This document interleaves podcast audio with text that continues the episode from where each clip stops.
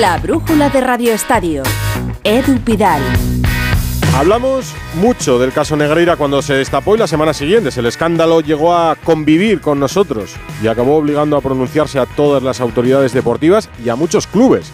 Costó un enfado público, aunque se mantenga la cordialidad privada con el Real Madrid, que se personó como acusación particular, sintiéndose perjudicado. Y a nadie, a nadie le parecía lógico que el Barça pagase durante tantos años tanto dinero al número dos de los árbitros. Pero es verdad que hace tiempo que no había novedades sobre el caso y yo creo que nadie imaginaba tampoco esto es así, una exclusión en competiciones europeas sin que se hayan pronunciado antes los tribunales españoles. Pues este viernes la UEFA ha comunicado al Barça que va a jugar la próxima edición de la Champions. Alfredo Martínez, muy buenas.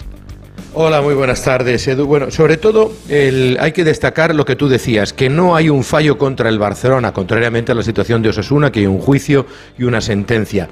No es 100% confirmado la participación, pero el comunicado que nos ha hecho llegar el Barcelona al filo de las 7 de la tarde dice, nos eh, gusta confirmarles que acaban de informarnos los, los investigadores de la UEFA sobre el caso Negreira que recomiendan a la UEFA que autorice al club a participar en la Champions League 23-24. Es verdad que la semana que viene tiene que reunirse el Comité de Ética de la UEFA y, por tanto, decidir definitivamente la participación o no de los distintos equipos. Pero es como que el Ministerio Fiscal ya ha dicho que no ha lugar a una condena.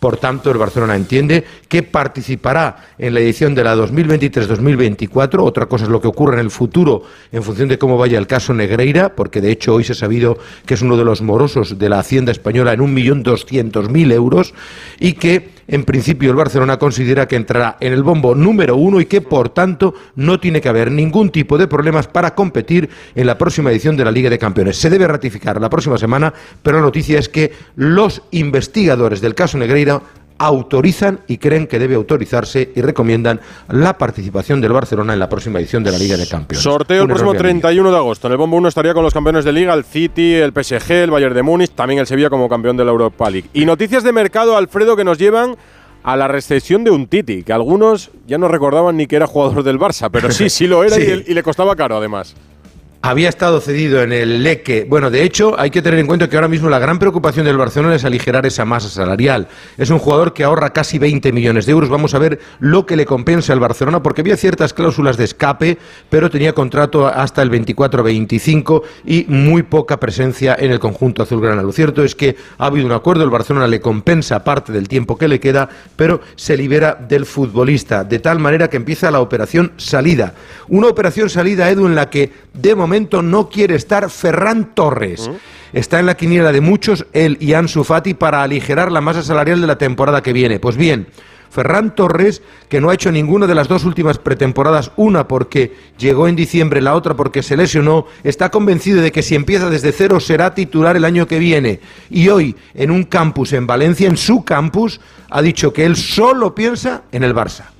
Pues que tengo el móvil en modo avión, entonces pues aún no he podido leer mensajes. Eh, o sea, yo el día 10 de julio volveré a abrir el móvil y a partir de ahí pues veremos, pero tengo contrato y quiero seguir en el Barça. A nivel mental estoy hecho un toro, eh, nadie va a poder conmigo y, y ya está, eso creo que es lo importante. Convencido. Más nombres propios que te cuento rápidamente. A destacar que Yannick Carrasco no será jugador del Barcelona. El Barça no hace efectiva esa opción prioritaria que tenía de casi 19 millones de euros para firmar al futbolista del Atlético de Madrid. Arda Guller Informaciones contradictorias. El Barça cree que lo tiene bien encaminado. Ayer estuvo, de hecho, Mateo eh, Deco en mm. Turquía negociando con él para intentar convencerle para que firme por el Fútbol Club Barcelona. Pero de momento hay que esperar porque el Barcelona lo que quiere es que espere un año y se incorpore al Barça a la temporada que viene y hay muchos equipos, entre otros el Real Madrid, que están interesados por el medio. Uriol Romeu está en Barcelona, objetivo número uno para sustituir a Busquets. Pero ojo, el Girona no lo quiere poner fácil. Cuesta 10 millones la cláusula de rescisión y el Barcelona quiere 5 menos. Ilias Akomak acaba contrato con el Barcelona, se marcha al Villarreal. Tenía todo hecho con el Leeds United, pero la marcha de los Víctor Horta y compañía del conjunto del Leeds United ha roto esa negociación. Y termino, si me permites, con los compañeros de Barça TV. Han llegado a un acuerdo para salvar algunos de los puestos de trabajo, al menos indemnizaciones reconociéndoles antigüedades a muchos de ellos, pero recolocan a 14 de los 94 compañeros. Esta noche, a las 12 de la noche, Barça TV pasa a negro. Se pasa a negro y cierra la televisión. Con todos los recortes para el club y con la salida de nuestros compañeros. Gracias, Alfredo. Hasta luego, Edu. Para hoy estaba prevista una reunión en, el, en París, entre el entorno de Mbappé y el Paris Saint-Germain para desbloquear su situación de la que nada se ha sabido, porque finalmente parece que ni siquiera ha habido reunión. Alberto Pereiro, hola. Hola Edu, ¿qué tal? Muy buenas. No, no la ha habido. Y es que hay muchas teorías sobre por qué se filtran este tipo de cosas y por qué no. Eh, pero ayer tuvimos un debate maravilloso en Radio Estadio Noche sobre lo que iba a pasar hoy. Y hoy tenemos que hablar de lo que puede pasar, lo que creía el Madrid que es que la reunión será la semana pasada. Ayer cuando te lo comentaba era porque la información que tenía el conjunto blanco es que eh, con Mbappé de vacaciones estas cosas no iban a pasar y que la madre puede querer aparecer sola, pero el futbolista quiere saber al dedillo, al minuto y al segundo lo que pasa con su futuro. Por eso el Madrid, y lo hablaba contigo eh, por teléfono antes del programa, eh, deslizaba esa tranquilidad absoluta en cuanto en el día de hoy, así que los planes siguen siendo los mismos. Si la semana que viene quiere renovar, con su club, el Madrid tendrá que ir a pagar el año que viene lo que corresponda. Si no quiere renovar, lo intentará pagar este, porque parece que lo de ficharlo libre no está a la cabeza del PSG y parece que el resto saben que va a ser muy complicado. ¿Y qué pasa con Ancelotti? Bueno, enfado por una parte y la vinculación con Brasil que no cesa por otra. Bueno, vamos a ver, el enfado es comprensible. Él cuando termina la temporada y da la última rueda de prensa, le pregunta a Burgos en sala de, eh, prensa después de la última victoria del Madrid, ¿qué, te parece Harry Kane? Mm porque allí lo pensábamos todos, que cuando no estaba Mbappé en Liza y no aparecían las ecuaciones del Madrid, pues mm. evidentemente se iba a fichar un delantero y si no podía ser otro de primer nivel, aunque no fuera Harry Kane. Bueno, pues ahora se va a dar cuenta de que eh, cuando llegue el próximo día 9 a Madrid, o el 8, el 7, y empieza a entrenar el día 10, se va a dar cuenta de que tiene José Lu, Brahim, Vinicius y Rodrigo. No va a tener más esta pretemporada. Y la otra pregunta que me hacías, había previsto una reunión entre Naldo Rodríguez, presidente de la Confederación Brasileña de Fútbol, y Carlo Ancelotti, su hijo, para esta semana. Se ha pospuesto, pero lo que no se ha pospuesto, según eh, avanza y anuncia nuestro compañero de Athletic Mario Cortegana, es que el próximo martes va a haber reunión de Nalo Rodríguez y una posterior conferencia de prensa donde anunciaría que Carlo Ancelotti va a ser su técnico para Brasil a partir de la temporada 2024. Así que parece que todos los caminos llevan al mismo. Un año en Madrid y hasta luego, Lucas. Aprietan, aprietan por Ancelotti. Gracias, Alberto. Noticia de esta tarde en el Atlético de Madrid. Sus socios han decidido volver al antiguo escudo tras el referéndum vinculante convocado por el club.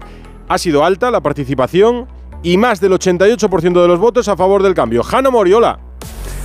Hola Edu, ¿qué tal? Sí, y a partir del próximo 1 de julio, pero ojo, del 2024 es decir, justo en un año a partir de esta noche, mm. lucirá en todos lados el escudo anterior, camisetas, estadio, redes sociales, en definitiva, en todos los productos del Atlético de Madrid. A eso de las 3 menos 5 de la tarde conocíamos el resultado del escrutinio de la votación.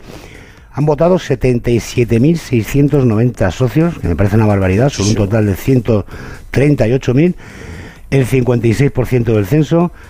Y ojo, ¿eh? porque como tú decías, 68.894 votos, vamos a decirlo despacio para no marear a los oyentes, es decir, el 88,68% ha optado por el escudo anterior. Tan solo 8.796 votos ha obtenido el escudo actual, un 11,32%. Así que, insisto, justo en un año se vuelve al escudo anterior. Ha sido una lucha de la masa social del Atlético de Madrid que se ha hecho eh, fuerte y que ha tenido la oportunidad de poder votar y decidir algo que no tenían la obligación los propietarios de hacer, pero que ante la presión social evidentemente no les ha quedado más remedio. Así que ya lo saben todos, se vuelve a lo anterior a partir del 1 de julio del año que viene. Unos cuantos lo han celebrado aquí en A3 Media. Vuelve el escudo del Atlético de Madrid. Y tarde de noticias en torno al fútbol y a los grandes de nuestro fútbol. No sé por dónde ir al comentario que cada viernes tiene la brújula Santi Segurola. Hola Santi, muy buenas. Hola Edu, te hablo desde Bilbao, donde mañana comienza el Tour de Francia. Mm. La ciudad eh, está engalanada, hay amarillo por todos los lados, mm. mucha gente cerca de 4.000, 5.000 personas eh, que trabajen para que el tour siga su ruta hasta París. La comunidad vasca ha invertido cerca de 14 millones de euros eh, para este inicio del tour que comienza en la capital vizcaína. Tres etapas discurrerán por los tres territorios de, de Euskadi, por Vizcaya, por Guipúzcoa y por Álava. La verdad es que la expectación es enorme. Se espera que, o se dice, se calcula que por cada euro invertido, es decir, por cada uno de esos 14 millones, 9 reviertan en la economía. Veremos si es verdad y veremos hacia dónde va un tour que tiene dos protagonistas clarísimos, eh, los dos últimos vencedores de la edición francesa, Vingegaard, el danés, y, el fenomenal Pogachar. Se dice que no hay mucha más competencia, ningún español figura entre los semifavoritos, vamos a decirlo. Estamos ya ante estas tres semanas, vamos a llamar mágicas, del el Tour, que es ciclismo, pero también es más que ciclismo, es una gran aventura comercial, yo diría que puede que hasta política, porque Francia está en llamas ahora mismo con problemas muy grandes eh, justamente cuando comienza el tour. Vamos a ver si hay si esto se traduce en algún tipo de problema que importune a la carretera o no, a, la carrera o no. Veremos qué ocurre y apuestas, se abren las apuestas. La gente cree que Vingar, yo apuesto por Pogachar. Bueno, pues te voy a doblar la apuesta. Yo voy a apostar por el danés para que alguno de los dos llevemos razón. Si es que es verdad que el Tour es cosa de dos, no es un tema menor. El mayor acontecimiento deportivo del mundo tras los Juegos Olímpicos y el Mundial y la Eurocopa de Fútbol, se celebra este fin de semana en nuestro país, en Bilbao. La brújula de Radio Estadio. Todas las tardes. Hola, ¿qué tal? Buenas tardes. Nos gusta estar cerca de ti, contarte la actualidad como nadie lo hace, con los pies en la tierra, para pasar una tarde entretenida y siempre con una sonrisa. Y ahora son soles, el programa líder de las tardes. Nos gusta estar contigo. De lunes a viernes a las 6 de la tarde en Antena 3, la tele abierta. Brutus, si intentan llevarse el coche, ¿qué haces? Que ya no hace falta, mamá, que ahora hay cosas más modernas. Ahora el guardián es Movistar Prosegur Alarmas. Una alarma que cuida tu casa y que ahora incluye un servicio que protege tu coche. Contrata la alarma en la que cada vez confían más familias por solo 34,90 euros al mes durante todo el año con tres meses gratis de Movistar Car Protect. Llama al 900-222-225.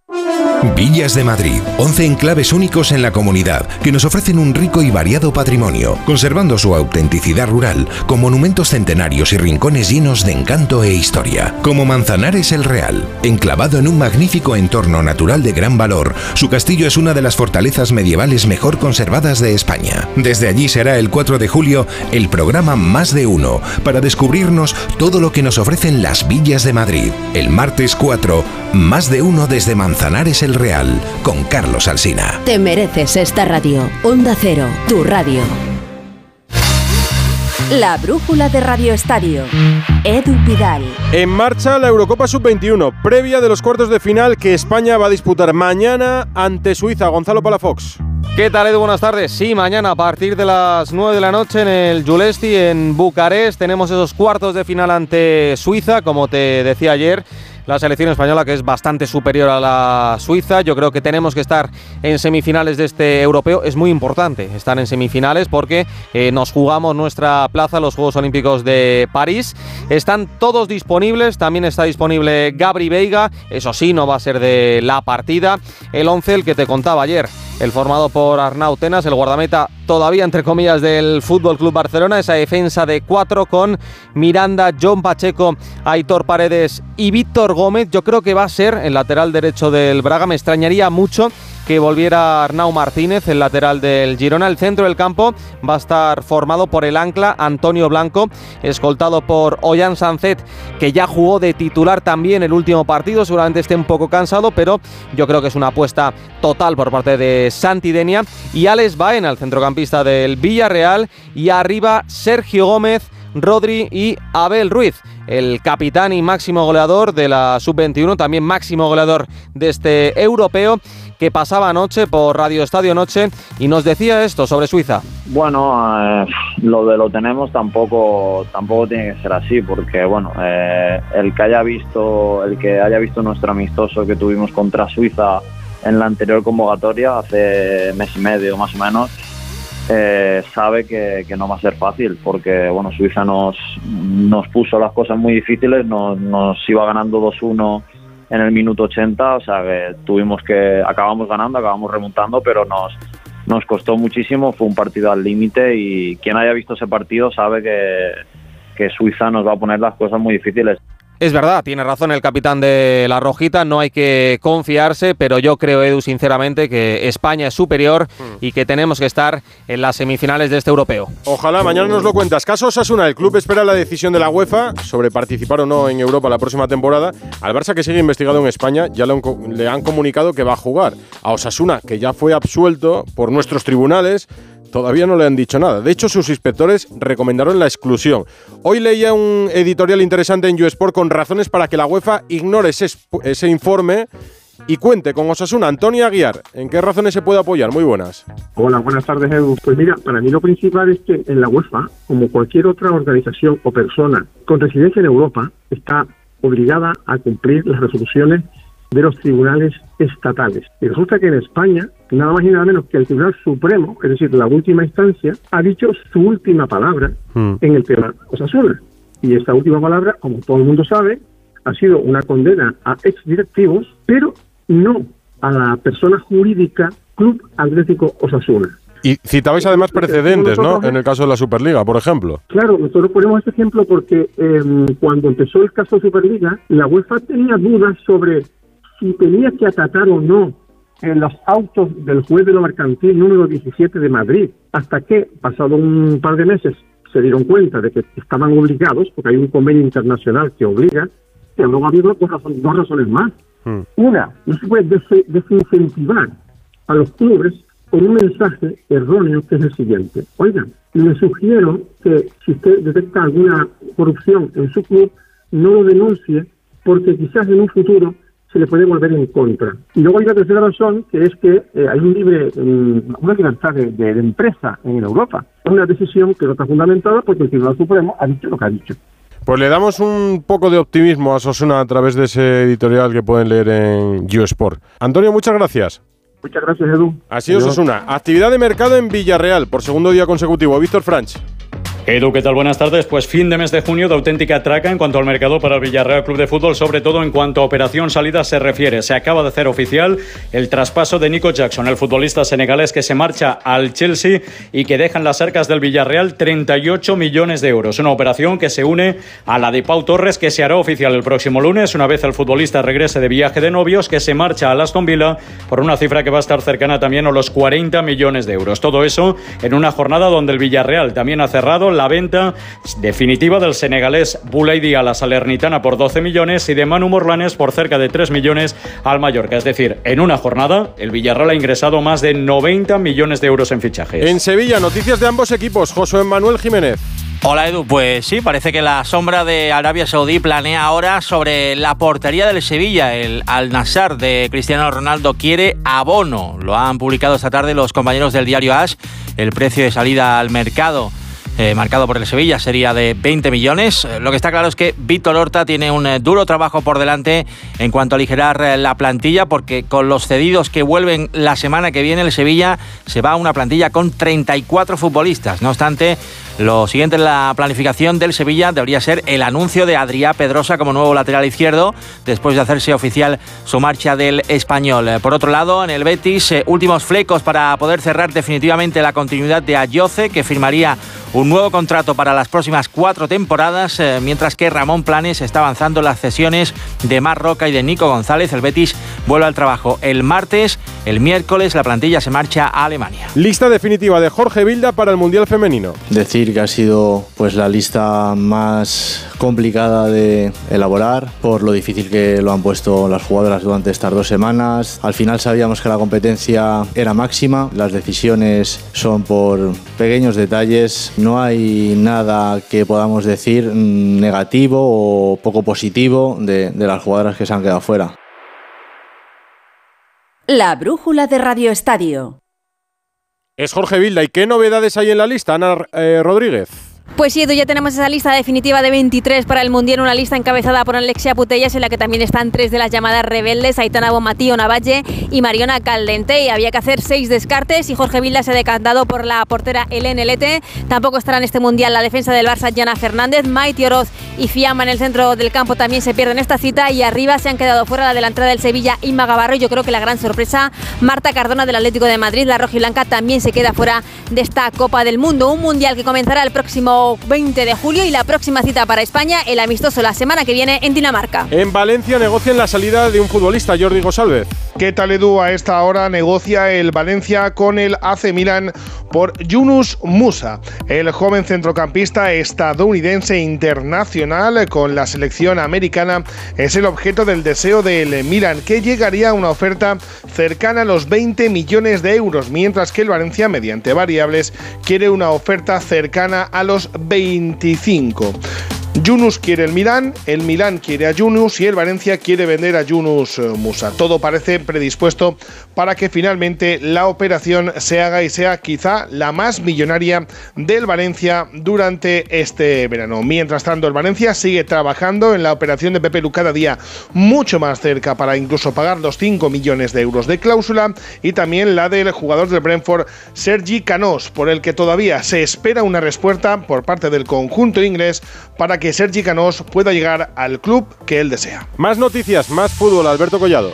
Pues eh, nos acaban de confirmar, muy buenas Edu, información de Rafa Fernández y de Rubén Rey, que se acaba de firmar el contrato entre el Celta de Vigo y la Roma. Traspasado Carles eh, Pérez, 5.2 eh, millones de euros que paga el conjunto vigués, además de asegurarse la Roma un 5%, un 5 en una futura venta para el conjunto romanista. Firmará por las próximas cuatro temporadas. El atacante, como digo, ya en propiedad del Celta de Vigo. Además, el Athletic Club ha renovado al incombustible Raúl García por una temporada más. El Mallorca, además de ejercer esa opción de compra que tenía por Manu Morlanes, el futbolista del Villarreal, se ha desvinculado de Nastasic y de Augustinson. Ambos no continuarán después de acabar su vinculación con ese conjunto bermellón. Y acabamos en Inglaterra porque el Liverpool va a pagar, atención, 60 millones de libras por el atacante del Leipzig, Soboslai en Inglaterra. En Francia la noticia es Galtier, Manu Terradillos. Se sabía que había una investigación, Edu, pero no se esperaba que llegase a tanto. Christophe Galtier será juzgado por discriminación y acoso. El aún empleado del PSG deberá responder ante un tribunal el 15 de diciembre por presuntas afirmaciones racistas después de haber pasado parte de este viernes bajo custodia policial junto con su hijo para ser interrogado. Los hechos se remontarían a su etapa como entrenador del Niza y fueron denunciados por el entonces director deportivo del club, según el cual Galtier se habría quejado de contar con demasiados jugadores negros y musulmanes, afirmando que era necesario formar un equipo más similar a la población de Niza, es decir, con más blancos, porque la gente se lo reprochaba en el día a día. Una piedra más en el zapato del PSG para preparar la próxima temporada y es que Luis Enrique está a la espera de la salida oficial de Galtier para poder ser anunciado como entrenador. Galtier y el club aún mantienen una disputa por el pago de unas primas de la pasada temporada mm. y este incidente ralentiza aún más su salida. Lógico. Y en la Premier se especula mucho con el futuro de David De Gea que todavía no ha renovado con el Manchester United. Jesús López, hola. ¿Qué tal, Edu? Pues sí, hay una rocambolesca historia con el contrato de David De Gea, que se queda esta noche sin contrato y el Manchester United sin su primer portero durante una década. Había un acuerdo de renovación entre las partes, pero el United a última hora decidió cancelar esa oferta que ya incluía una rebaja sustancial de sueldo de David De Gea y que el portero había aceptado y ha hecho otra segunda oferta mucho más baja aún, algo que no ha hecho ninguna gracia al portero español. Así que se cree que va a expirar el contrato, que no va a haber firmado antes de medianoche ni mucho menos una nueva oferta. David De Gea eh, va a casarse. A partir de ahí, el United dice que va a respetar este momento privado de tiempo libre de David De Gea y va a retomar las negociaciones más tarde. Así que vamos a ver cómo acaba, pero como digo, a partir de mañana David De Gea será un agente libre y el Manchester United no tendrá portero eh, para empezar la temporada desde el principio, solo Tom Heaton que no va a ser obviamente el portero titular del equipo de Eric Ten Hag. Lo lógico será que De Gea siga, pero hay culebrón De Gea en Manchester United. En Fórmula 1, clasificación en el Gran Premio de Austria y Carlos Sainz ha quedado por delante de Fernando Alonso. Jacobo Vega. Hola Pidal, pues nueva pole position para Max Verstappen en este Gran Premio de Austria de Fórmula 1 en una sesión marcada sobre todo por las salidas de pista, por esos track limits que han anulado muchas de las vueltas o de las mejores vueltas de los pilotos y que han dado por ejemplo con Checo Pérez en la decimoquinta posición o con George Russell también fuera del top 10. En lo que respecta a los pilotos españoles, tercero ha sido Carlos Sainz por detrás de su compañero de equipo Charles Leclerc que secundará a Verstappen en la primera fila y Fernando Alonso ha sido séptimo en una no muy buena sesión de clasificación para el piloto asturiano. Tenis ya conocemos el cuadro de Wimbledon y con quién va a debutar Carlos Alcaraz la próxima semana. Hola Rafa Plaza. Hola Edu, ¿qué tal? Sí, conocemos el cuadro, ha sido esta mañana, coincidiendo con el primer entrenamiento de Carlos en Wimbledon. Y Carlos, bueno, va a debutar contra Chardy, pero es verdad que no tiene un camino sencillo. Rinderkech o Müller en segunda ronda, Harry Umber en tercera. Están por ahí en octavos en cuartos Runen, semis Medvedev. Bueno, poco a poco, pero no ha sido sencillo el debut de Car- el cuadro de Carlos Alcaraz en Wimbledon. Favorito número uno, Djokovic. Alcaraz lo situamos donde en un top 5. Mm, No, yo lo pongo justo por detrás. Yo creo que está Djokovic, hay una, una brecha entre los demás, pero luego viene un grupito en el que está Carlos. Venga, pues confianza. Gracias, Rafa. Un abrazo, Edu, chao. Baloncesto, la lista de España de nuestra selección para el Mundial está al caer. Albert Arrand, muy buenas. Buenas tardes, Edu. El próximo miércoles a las 12 del mediodía en el Espacio Iberia de Madrid, el seleccionador nacional Sergio Scariolo dará la lista de convocados para la Copa del Mundo de Baloncesto que se disputará del 25 de agosto al 11 de septiembre en Indonesia, Japón y Filipinas.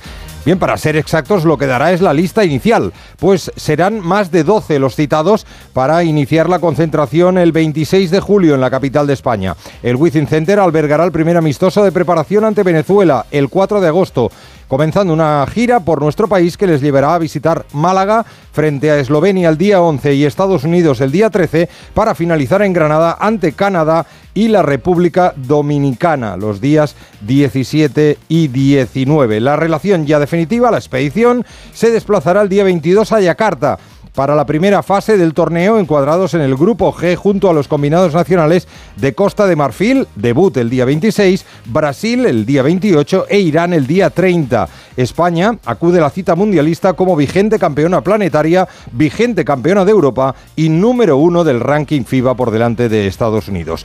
Y en la Copa del Mundo, pero sub-19, sigue el paso firme de los nuestros en Hungría. Hoy eliminando a Argentina 85-47 en cuartos de final. Los de Dani Miret se medirán en semifinales a Turquía mañana a partir de las 8 de la tarde. Y un apunte ACB para acabar.